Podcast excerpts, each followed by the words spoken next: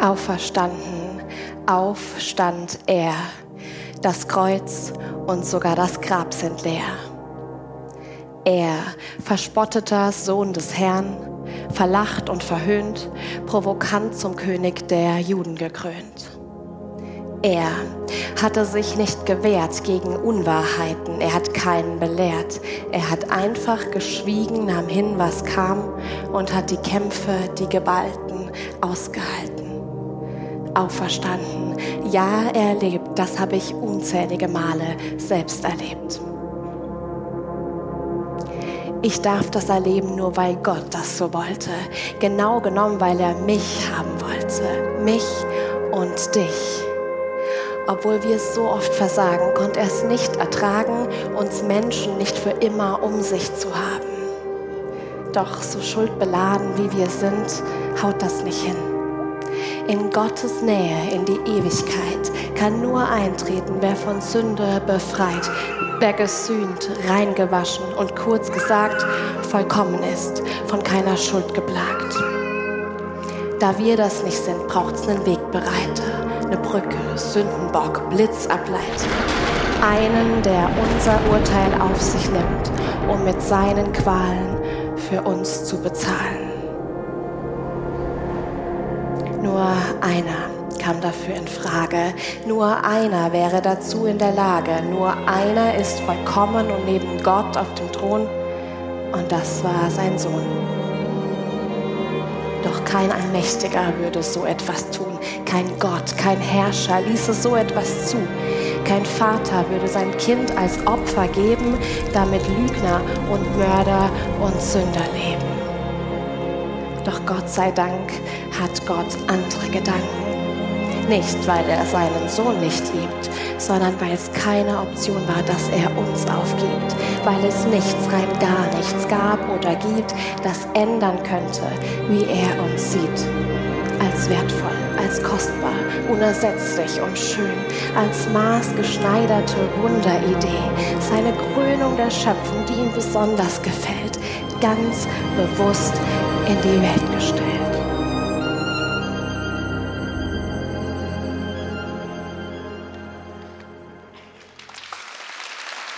Ganz bewusst in diese Welt gestellt, Ostern neu erleben. Ich weiß nicht, wie es dir ging, gerade als du das dir angehört hast, diesen Poetry, diesen ersten Teil du sagst, ja, das kenne ich viel davon oder da war einiges drin, wo ich sage, das könnte ich jetzt so nicht unterschreiben, das ist für mich neu, dass Gott sowas macht und dass Jesus das ist. Auch diese Emotionen sind vielleicht neu.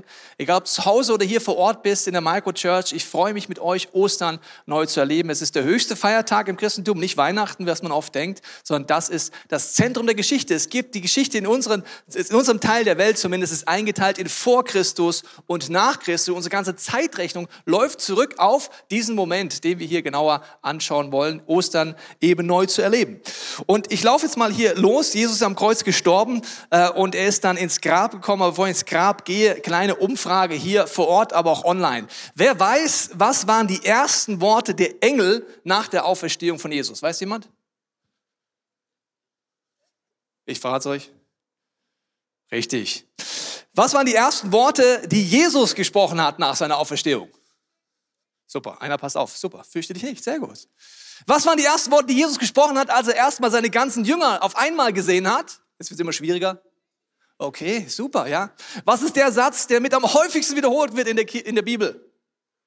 Okay, ihr habt es verstanden. Schön. Warum wird das so betont? Fürchte dich nicht. Und warum sagt das Jesus so oft? Warum sagt die Bibel so oft? Sehr wahrscheinlich deswegen, weil wir Menschen viel Angst haben. Könnte das sein? Wir gehen mal in ein Setting rein und zwar gehe ich mal mit euch in das Grab rein. Jesus ist, nachdem er gestorben ist, wurde er drei Tage in das Grab gelegt. Es ist ein Ort der Dunkelheit, ein Ort, wo ein Stein davor gewälzt wurde. Und äh, hier ist Jesus drin. Und ich glaube, das ist der Ort, wo wir am wenigsten denken, dass wir Antworten für unsere Furcht finden, weil wir denken uns also Tod, Grab, das sind so die Orte, wo wir am wenigsten denken, dass da was gegen die Angst zu finden ist. Ganz im Gegenteil, Gräber der Tod ist oft die größte Angst, die wir haben. Tod ist etwas, was wir gerne wegschieben, wo wir uns gerne nicht mit beschäftigen, vielleicht sogar sagen, na ja, mir ist lieber, dass selbst Angehörige vielleicht nicht zu Hause oder wo immer sterben, mir ist lieber, der Tod ist irgendwie weg von mir. Selbst bei Beerdigungen fällt es uns schwer, damit auseinanderzusetzen. Und genau an diesem Ort, hier, an diesem Grab, redet Jesus darüber, dass wir unsere Furcht besiegen können. Das ist der Ort der Katastrophe.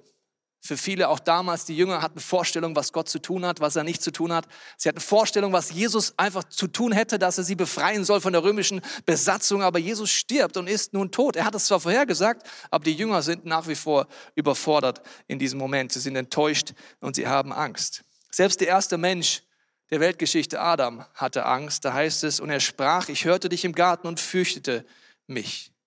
In der Dunkelheit des Grabes haben wir Angst. Und vielleicht sagst du, ich habe keine Angst, ich zähle dir mal nur ein paar Ängste auf und ich würde so weit gehen, dass du manche Ängste zumindest davon definitiv kennst. Angst vor Ablehnung, Angst vor meiner Vergangenheit und deswegen will ich nicht drüber nachdenken, ich möchte damit nicht mich beschäftigen, ich versuche sie wegzuschieben. Vielleicht hasse ich sogar meine Vergangenheit. Angst vor der Zukunft, Angst vor Kritik, Angst vor Fehlern, Angst, die Kontrolle zu verlieren. Angst, als Fehler angesehen zu werden. Angst vor Krebs, Alzheimer, Krankheiten.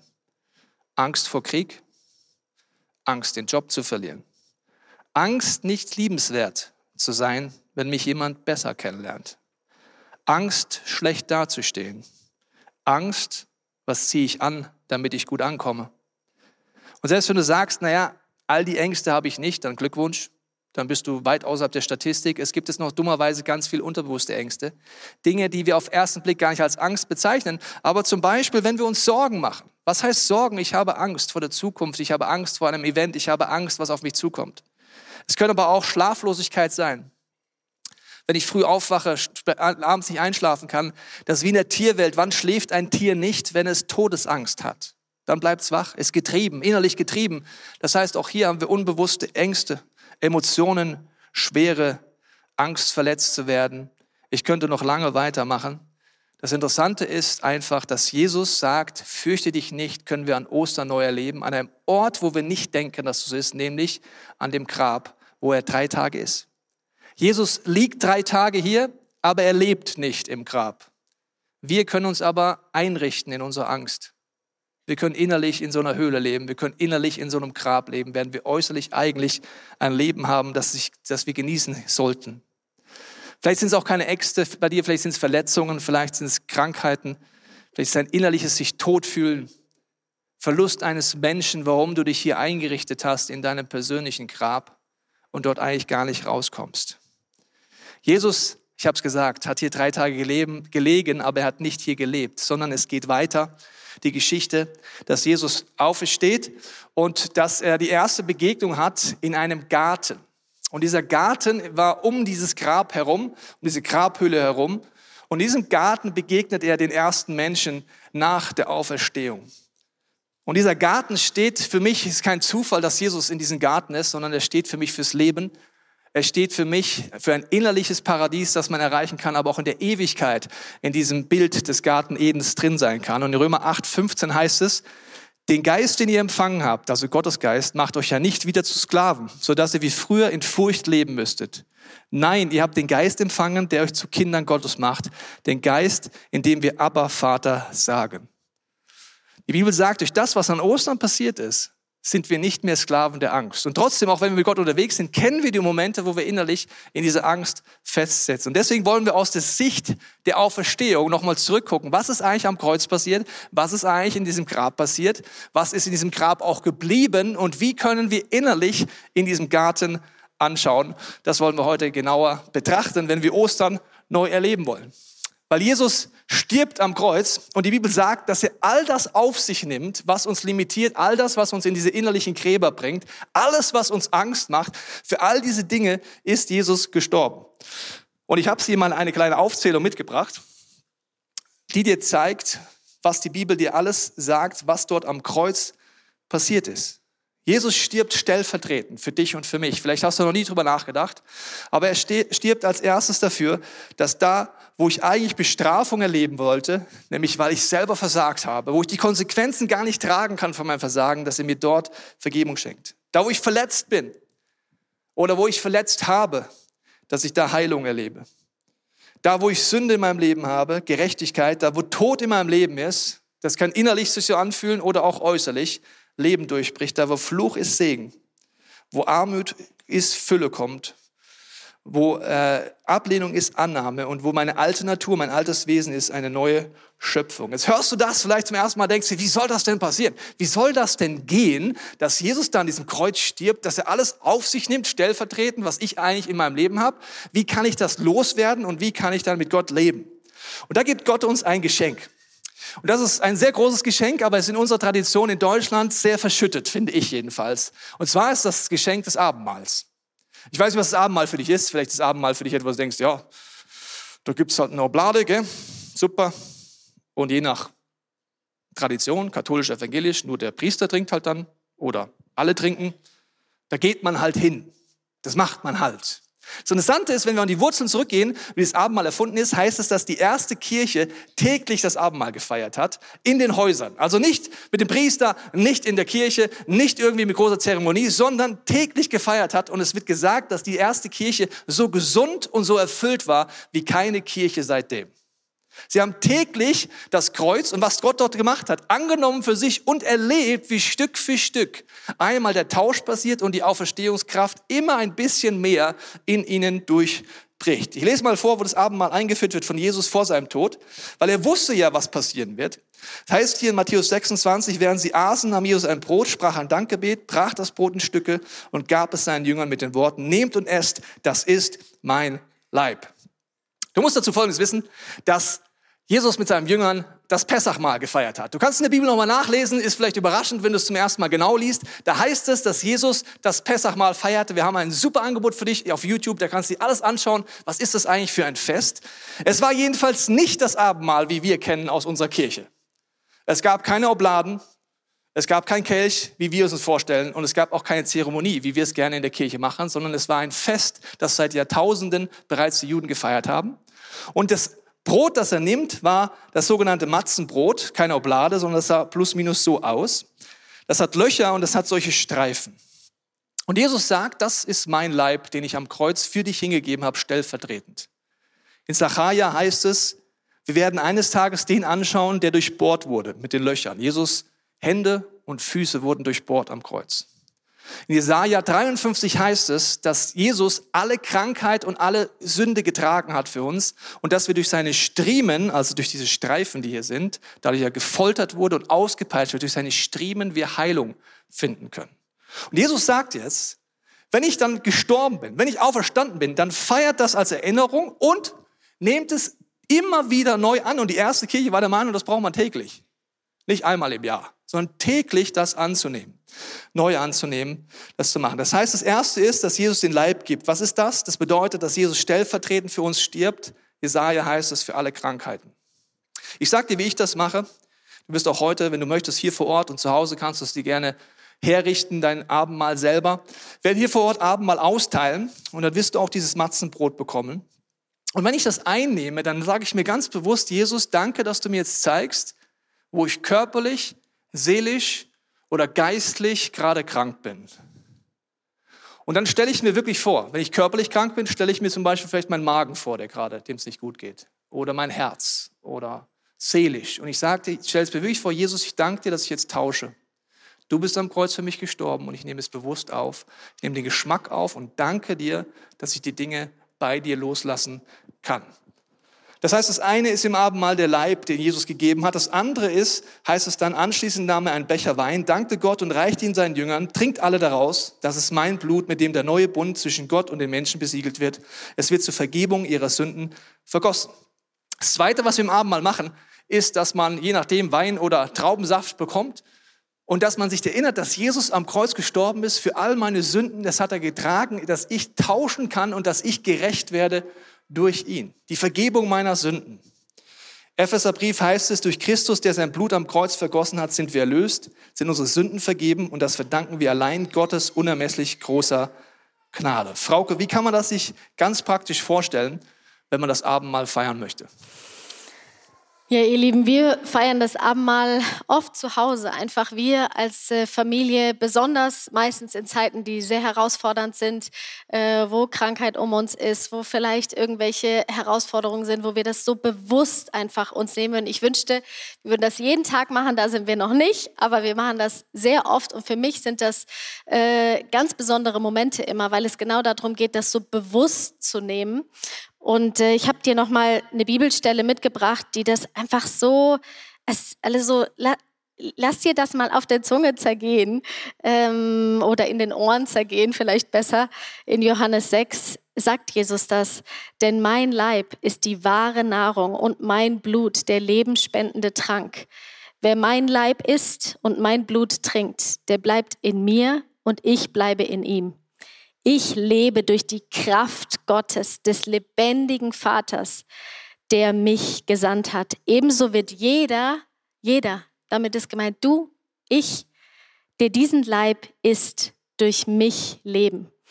Und, und ich denke mir, es ist einfach ein Geheimnis, dieses Abendmahl in, an, in Anspruch zu nehmen. Für mich bedeutet das zum Beispiel, wir sind verbunden mit allen Christen dieser Welt. Wir können das Abendmahl uns gegenseitig geben, ohne dass man die Sprache verstehen muss, weil wir reden alle vom Gleichen. Es ist eine Erinnerung daran, was Jesus getan hat. Und ich mache das zum Beispiel, ähm, wenn ich merke, irgendwas steht zwischen Gott und mir, es ist wie so Sünde in mein Leben gekommen. Ich weiß nicht, ob du äh, das eigentlich weiß. Das hat mir mal geholfen, dieser Gedanke, was ist der Sinn des Lebens? Der Sinn des Lebens ist Liebe. Ich habe dir hier das Symbol des Kreuzes, äh, des, des äh, Herzens mitgebracht. Die Idee ist, Gott zu lieben, sich selbst zu lieben und den Nächsten zu lieben. Und ich schaffe das so oft nicht mit dieser Liebe sondern ich schramm da irgendwie so am Ziel vorbei. Mit den Liebsten um mich rum bin ich unfreundlich, bin ich äh, ah, genervt, weiß ich nicht was. Vielleicht hast du was gestohlen, vielleicht gelogen, vielleicht merkst du, es ist Ungerechtigkeit in deinem Leben. Das ist dieses Symbol von, dass du wie so abgezweigt bist von dieser Liebe. Und jetzt kommt Jesus ins Spiel. Jesus, das Kreuz, hat sein Leben gegeben dafür, dass du frei bist, dass du diese diese Zielverfehlung, die nennt man Sünde, dass diese Sünden, die du begangen hast, dass die reingewaschen werden. Und genau das kannst du durchs Abendmahl einnehmen und verankert, das ist das letzte Symbol, ist das, ist, das ist wie so der Anker, auf dem wir stehen, wo wir fest verankert sind und wissen dürfen, was Jesus getan hat. Und das tue ich, indem ich das Abendmahl nehme und dann nehme ich das Brot und dann nehme ich den, den Wein oder das, äh, den Traubensaft und nehme das auf und mach mir das bewusst. Oder es gibt eine Stelle in, äh, in dem Psalm 23, äh, den kennst du vielleicht auswendig oder vielleicht musstest du ihn lernen. Da heißt es irgendwo, der Herr ist mein Hirte, mir wird nichts mangeln und so weiter. Und ähm, weiter hinten heißt es in dem Psalm, ich bereite einen Tisch vor dir im Angesicht deiner Feinde. Und das ist was, was ich mir dann immer so vorstelle, dass ich ich habe manchmal so Feinde in meinem Leben. Vielleicht ist es Ungerechtigkeit, vielleicht ist es, sind es tatsächlich auch Menschen, die dir irgendwie was Übles wollen. Vielleicht ist ein Feind eine Krankheit in deinem Leben. Vielleicht ist ein Feind schlechte Nachrichten. Vielleicht ist ein Feind Arbeitslosigkeit oder Umstände in der Arbeit, die furchtbar sind. Ich weiß nicht, was deine Feinde sind, aber meine Feinde, die schreibe ich mir dann auf so kleine Post-its und dann klebe ich sie mir an meine Wände und dann stelle ich das Abendmahl davor auf und stelle mir vor, wie Gott zu mir sagt, Frauke, ich habe dir einen Tisch gedeckt im Angesicht deiner Feinde und da darfst du dieses Abendmahl nehmen, einnehmen und, und das erleben, wie ich dich fülle, wie ich dich erfrische. Und das Letzte, was mir auch geholfen hat, ist einfach dieser Gedanke, ich bin jetzt keine Biologin, aber ich kenne mich so ein bisschen aus, woraus Blut besteht. Und das Blut, da sind ganz viele Nährstoffe drin, da sind ganz viele Mineralstoffe drin, Eiweiße, alles Mögliche. Und Blut hat die Aufgabe, in unserem Körper den Sauerstoff zu, zu verteilen. Und ich stelle mir das dann immer so vor, dass jetzt, wenn ich, wenn ich dieses, dieses Blut Jesu trinke, dass ich in dem Moment wie das das Blut von Jesus mit meinem Blut vermischt und mein Körper ganz neu mit den Nährstoffen versorgt, die ich brauche oder mit Sauerstoff es zirkuliert, dass ich erleben kann, wie groß dieser Gott ist. Vielen Dank, Frau. Soweit mal. Wie groß dieser Gott ist. Also in Symbolik von Blut und dem Leib, das wir zu uns nehmen können, können wir diese ganzen Dinge immer wieder neu ganz bewusst erleben. Und das Faszinierende finde ich, dass Jesus nicht dort einmal nur stirbt und einmal im Grab war und einmal auferstanden ist, sondern dass er sagt, er ist kein ferner Gott. Das bedeutet, er kommt in meine Dunkelheit rein, in mein, wenn ich im Angesicht meiner Feinde bin, wenn ich mich hier wieder mal gemütlich eingerichtet habe, obwohl ich vielleicht sogar Gott kenne und hier drin bin, dann kommt Gott in meine Dunkelheit. Jesus kommt in meinen Tod rein. Er kommt in meine Höhle rein. Er kommt in mein Grab rein und sagt, mein Sohn, meine Tochter, ich bin da. Ich helfe dir dort raus. Ich gehe in die Dunkelheit. Das heißt, dass Jesus gestorben ist, wurde es wirklich dunkel. Es heißt in Psalm 23, und muss ich schon durch ein dunkles Tal gehen. Das Wort, das dort verwendet heißt, durch das Tal der Todesschatten gehen. Also muss ich schon durch diese Dunkelheit durchgehen. Gott ist da. Jesus ist da. Und die Hoffnung vom Christentum ist, dass das Grab leer ist. Das heißt, der Stein ist weggerollt. Was heißt das? Jesus hat den Stein weggerollt, sodass ich rauskommen kann aus meiner Höhle. Er hat ihn weggerollt, dass ich frei bin und rauskommen kann aus meinen Zweifeln. Der Stein ist weggerollt, wo ich rauskommen kann aus meiner Einsamkeit. Der Stein ist weggerollt, wo ich rauskommen kann aus meiner Angst und dort rein, rein durchbrechen kann. Das Interessante ist, dass Gott sagt, die Frauke hat, er ist, er ist Liebe und der Sinn des Lebens ist Liebe. Und ich glaube, wenn es darum geht, diese Ängste hinter uns zu lassen, dann ist Liebe der entscheidendste Schlüssel. Ich lese es dir mal vor. Damit ihr zusammen mit allen, die Gott gehören, imstande seid, das ganze Ausmaß zu erfassen, seine Breite, Länge, Höhe und Tiefe, ja zu erkennen, was alle Erkenntnis übersteigt, die unermessliche Liebe, die Christus zu uns hat, so werdet ihr erfüllt werden mit der ganzen Fülle, die von Gott kommt. Die göttliche Dimension der Liebe hat vier Dimensionen. Wir kennen nur drei. Vier Dimensionen. Gott liebt dich, das heißt die Länge. Das bedeutet, egal wie lange ich laufe auf dieser Erde, egal ob ich 30, 40, 60, 80 oder 100 Jahre alt werde, bis in die Ewigkeit, Gott hört nicht auf, mich zu lieben. Die Länge der Liebe Gottes hört nie auf. Wenn ich mich entscheide, Jesus anzunehmen, dass er am Kreuz für mich gestorben ist, wenn ich ihn einlade in mein Leben, dann hört es nie auf, egal wie lang oder kurz auf diese Erde ich laufe und in die Ewigkeit laufe, die Liebe Gottes ist unfassbar. Sie hört nie auf in der Länge. Die Breite, wie breit ist Gottes Liebe? Egal wie weit ich laufe in diese Richtung, wie weit ich wegkomme von Gottes Weg, der in der Mitte ist, egal wie weit ich in Kompromisse gehe, Gott sagt, du kannst gar nicht so weit gehen, dass meine Liebe nicht mehr da ist. Auch wenn ich in die andere Richtung gehe, wenn ich sage, Gott, ich misstraue dir, ja, ich bin wieder in meinen Ängsten drin, ich klag mich wieder selber an, egal wie weit ich weggehe von der Liebe Gottes, Gott sagt, meine Liebe ist breit. Und zwar so breit, dass die ganze Erde reinpasst. Du schaffst gar nicht, vor mir wegzulaufen. Und meine Liebe ist tief, sagt Gott. Egal wie tief es geht in deinem Leben, egal wie weit es runtergeht im Zerbruch und im Schmerz, egal wie tief du bist, egal wie tief du gelandet bist, Gott sagt, meine Liebe kommt tief. Sie begegnet in deinem Schmerz, in deinem gebrochenen Herzen, da wo du nicht mehr weitergehst. Und sie ist hoch. Sie ist unfassbar hoch. Egal wie sie es auftürmt vor mir, die Probleme, alles, wo ich nicht weiter sehe, wo riesen Mauern über mich sind, Gottes Liebe geht dort einfach drüber, sieht drüber und ist viel höher, als wir es uns vorstellen können. Gott ist Liebe. Und es ist jetzt so, wenn wir Angst haben in unserem Leben, sagt die Bibel, haben wir Gottes Gegenwart gerade nicht so in unserem Leben und wir genießen sie gerade nicht. 1. Johannes 4,18 heißt es, in der Liebe gibt es keine Furcht, denn Gottes vollkommene Liebe vertreibt jede Angst. Wer noch Angst hat, rechnet mit Strafe. Bei ihm hat die Liebe ihr Ziel noch nicht erreicht. Also, wenn Angst groß wird in meinem Leben, wird Liebe klein. Ich kann nicht gleichzeitig in der vollkommenen Liebe Gottes sein und ängstlich sein. Das funktioniert nicht. Ich kann nicht gleichzeitig in der Gegenwart Gottes wirklich in dieser Liebe sein und mir Sorgen machen. Aber was geht ist, dass die Angst so groß wird, dass die Liebe klein wird und Gott sich so klein anfühlt. Wenn die Liebe zunimmt in meinem Leben, dann wird auch die Angst klein. Wenn die Liebe groß wird, wird die Angst klein. Ich weiß nicht, ob du dir mal eine Frage gestellt hast, aus der Sicht von heute. Was macht denn Jesus eigentlich jetzt gerade? Hast du die Frage mal gestellt? Okay, er ist da gestorben am Kreuz, er war im Grab, er ist auferstanden. Was macht er eigentlich jetzt? Ich sag dir, was er macht. Die Bibel sagt, dass er die ganze Zeit für dich und für mich betet. Abgefahren. Wie jetzt? Also der Jesus redet mit dem Vater über dich und über mich. Also Jesus redet mit dem Vater die ganze Zeit über dich und mich. Da denkst du, ja krass, Gott redet mit sich selber, der führt Selbstgespräche. Ja, machen wir ja manchmal auch, oder? Ist dir aufgefallen? Wir sind am Ebenbild Gottes geschaffen. Wir können auch Selbstgespräche führen. Wie können wir positiv machen, destruktiv machen? Positiv heißt, ich denke die ganze Zeit über meinen Spotzel nach oder über mein Kind nach.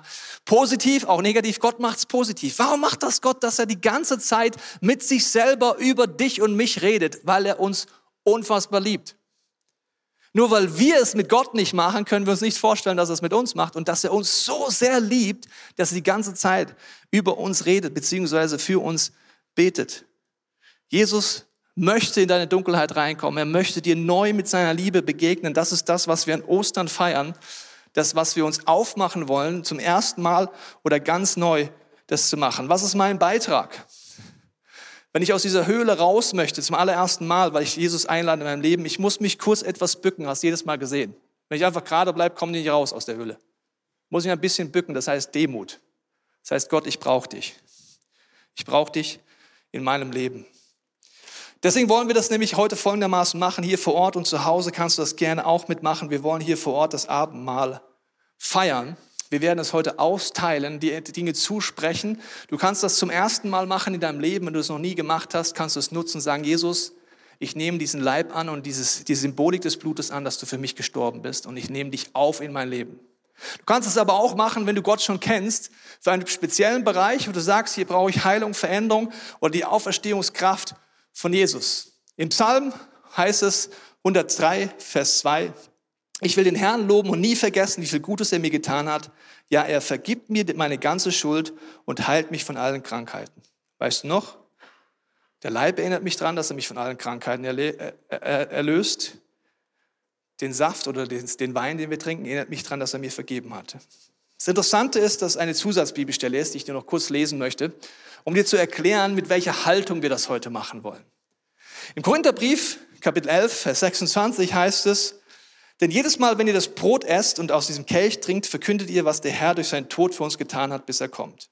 Darum wird jeder, der gedankenlos und leichtfertig, das Wort heißt eigentlich unwürdig, von diesem Brot isst und aus dem Kelch des Herrn trinkt, schuldig am Leib und am Blut unseres Herrn. Jeder soll sich also prüfen und erst dann von dem Brot essen und aus dem Kelch trinken. Denn wer davon nimmt, ohne zu bedenken, dass es hier um den Leib von Christus geht, der liefert sich selbst dem Gericht Gottes aus. Deshalb sind so viele von euch schwach und krank und nicht wenige sind schon gestorben. Was für eine schöne Bibelstelle. Je nach Gottesbild hast du jetzt irgendwelche Gedanken im Kopf. Lass uns kurz mal in dein Hirn reingucken, ohne dass ich kenne. Dein Hirn könnte jetzt denken, oh, ich nehme heute mal lieber kein Abendmahl das ist mir jetzt zu krass. Also Gericht Gottes will ich nicht und überhaupt, also mit Krankheit und Tod und so weiter, ich mache lieber nicht mit, ja, so. Und überhaupt unwürdig, also ich bin ja unwürdig. Ich habe Schuld in meinem Leben, ich bin einfach ehrlich. Ich habe Versagen in meinem Leben, also ich nehme lieber kein Abendmahl ein, ich lasse die Würdigen vor, ja, heute die Mitarbeiter, die so ein Badge anhaben, die sind würdig, die haben ganze Wochenende hier aufgebaut, die haben geknechtet, die gehen jetzt zum Abendmahl. Wenn du das denkst, hast du unterbewusst, verstehst du noch nicht, wie Gott mit dir redet oder wie der Teufel mit dir redet. Hier heißt es im Urtext, das Wort unwürdig ist bezogen auf das Essen und nicht auf die Person.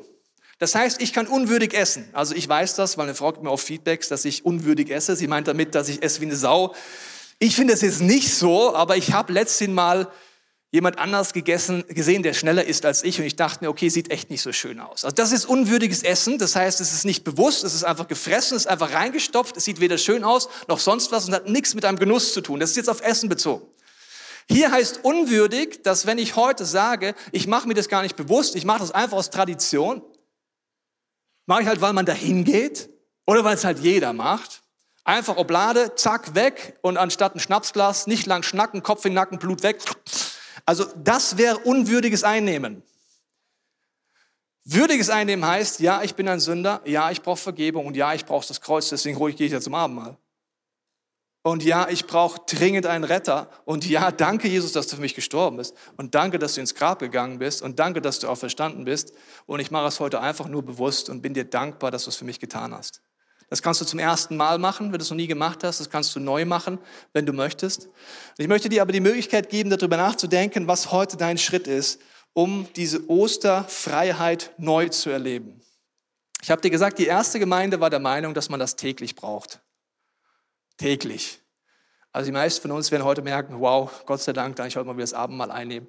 Gott sei Dank darf ich mich für Gott öffnen, zum ersten Mal oder neu. Und ich möchte dafür beten, dass während wir den zweiten Teil unseres Poetry hören, du dir überlegst, welcher Schritt heute für dich dran ist und was Gott dir aufs Herz legt, zu Hause und auch hier. Vater, ich danke dir, dass du jetzt an unsere Herzen klopfst, uns zeigst, was es heute für uns bedeutet, dass du am Kreuz für uns gestorben bist, Jesus, dass du in unser Grab reingegangen bist für uns, dass mit deinem Licht in unsere Dunkelheit kommst und kommen möchtest und dass du auferstanden bist. Ich danke dir, dass du jetzt zu uns redest während diesen nächsten Momenten. Amen.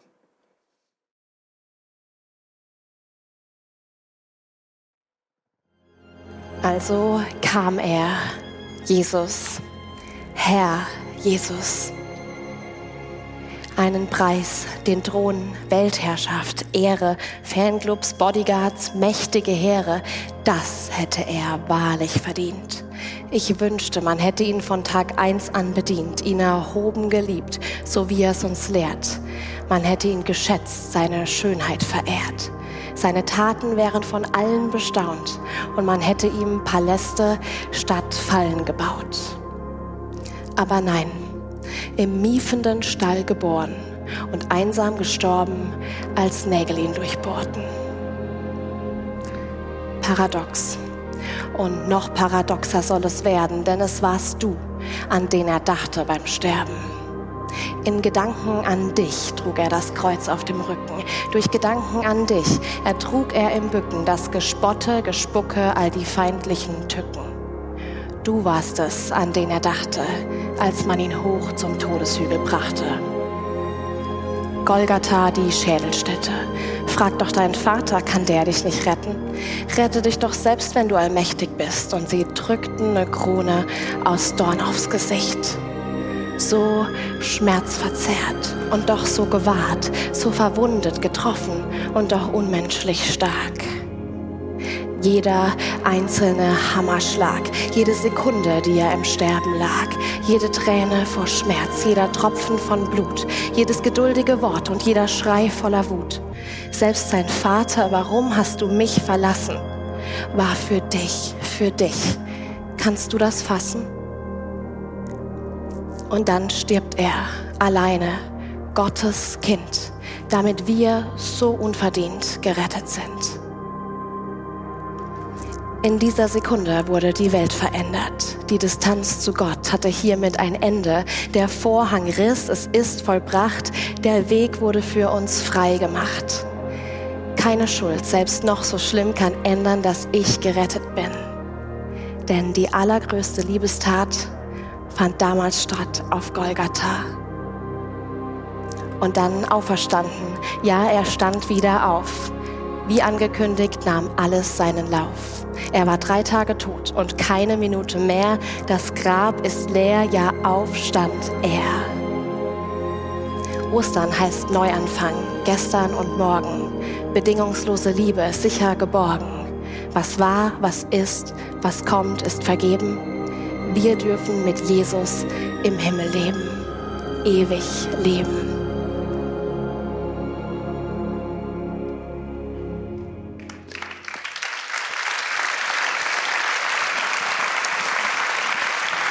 Das Schöne ist, dass wir heute, wenn wir das Abendmahl einnehmen, zu Hause und auch hier vor Ort ist, dass wir es in der Mentalität machen können, dass wir es in unserer Dunkelheit einnehmen können. Jesus kommt zu mir, er wartet nicht, dass ich viel machen muss, sondern nur, dass ich mein Herz öffne. Deswegen lass uns das in dieser Gewissheit tun. Und ich danke dir, Jesus, dass du in unsere Dunkelheit kommst, dass du in unsere persönlichen Gräber kommst heute. Ich danke dir fürs Geschenk des Abendmahls. Ich danke dir, dass du für uns gestorben bist und auferstanden bist und dass wir neu diesen Tausch erleben dürfen und diese Kraft. Amen.